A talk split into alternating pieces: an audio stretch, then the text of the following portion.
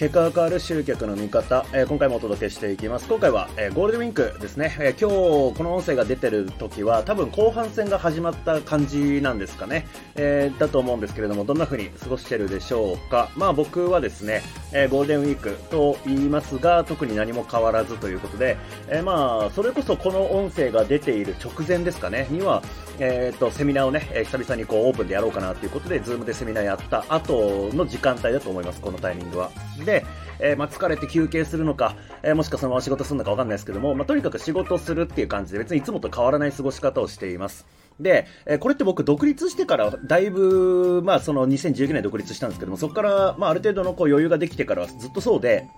基本的には、あの、いわゆるゴールデンウィークとかね、お盆とか、えー、そういうタイミングって、まあ、家にこもってることが多いんですよ。それなんでかっていうと、あの、まあ、想像つくと思うんですけども、めっちゃ混んでるじゃないですか。まあ、コロナがあったんで、そうでもなかった時期はありますけども、まあ、やっぱり今ね、もうコロナがま終わった感じになってるんで、えー、かなりニュース見ててもやっぱ混んでるじゃないですか、行楽地は。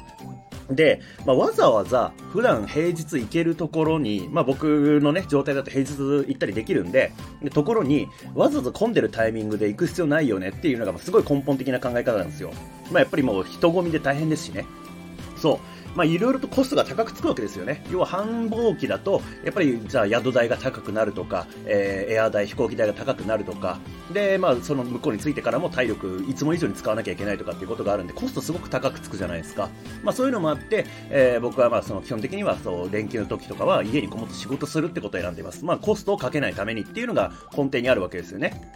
で、えっと、まあ、こんなね、感じでその低コストでっていう話なんですけども、今日はちょっとその低コスト思考についてね、えー、絡めて、えー、販売のコツなんかを話したいかなというふうに思ってるんですけども、えっと、まあ、これ低コストって話していくと、あの、まあ、よくね、マーケティングの世界では、予防は売れないっていう話があるんですよ。予防は売れない。どういうことかっていうと、うんと、まあ、ほとんどの人は、その自分の、こう、体とかになんか不調が出てから何か対処法を探すわけですよね。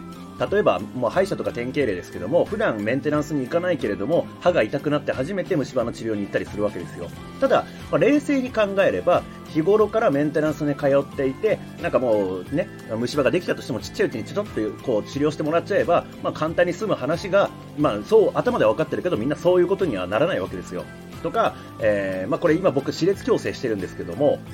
あの調べてみたところですね、やっぱり子供の時にやってる、やった方が安く上がるみたいなんですよ。で、大人になってからの方がコストが高い。まあ、これも、やっぱりその早い段階に処置しておいた方が安く上がるって話なんですよね。まあ、何事においても、まあ、予防っていうのが最もコストが低いわけです。まあ、それこそ虫歯で言うならば、もう日頃の歯磨き。それってもうほぼコストかかんないじゃないですか。まあなんですけれども、それちゃんとやんなくて、まあちゃんとやってても、まあ磨き方下手とかね、えー、そういうのがあって、結果症状が出てしまって、結果お金がかかるってことになっていると。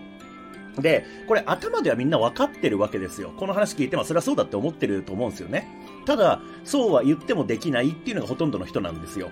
例えば、えー、ダイエットとかもそうですよね。まあ、日頃から、うん、食の習慣とか、生活習慣とか、運動の習慣とか、そういったものを気をつけておけば、まあ、太ることもなく、で、結果、そのダイエットのね、なんかプログラムとかにお金払わなくてもいいわけじゃないですか。でもそうじゃないんですよ。そう。なんでかっていうと、その予防の段階っていうのは何か問題が起きてるわけじゃないので、まあ、それに対して処置しようっていうことを何も思わないわけですよね。そこにお金を払おうとか、えー、何かこう自分の労力払おうとかってしないわけですよ。で、結果問題が出てお金を払うことになると。でね、まあ、この話から分かる通りで、まあ、僕たち販売するときには当然ですけど、その予防が売れないっていう前提に立たなきゃいけない。だから、うんと今起きている問題へ訴えかけるような商品を作んなきゃいけないし、何かそうサービスを用意しなきゃいけないし、何か話、販売のセールスとかを作るときとかには、今起きている問題に対処するような話、今起きている問題へ訴えるっていうことが必要になってくる。これは販売者としての視点としてめちゃめちゃ重要です。で、それと同時になんですけど、販売者目線ではそうなんですよ。その予防ではなくて今起きている問題に対する処置。これが必要なんですけれどもじゃあ実践者としてどうって考えた時にはこれなかなか難しいですよ。当然めちゃめちゃ難しいです、まあ、これが人の心理のまあなんだろうな。人の心理がそうだから予防は売れないって話なんであの僕たちも同じ人間である以上、なかなか難しいんですけれども、やっぱりコストが低いうちにいろいろ手打っといた方がいいよねっていうのがあるわけですよね。これなかなか難しいですよね。自分は低コストな予防を意識しなきゃいけない。でも、それを相手に適用してはいけないっていう話なんで。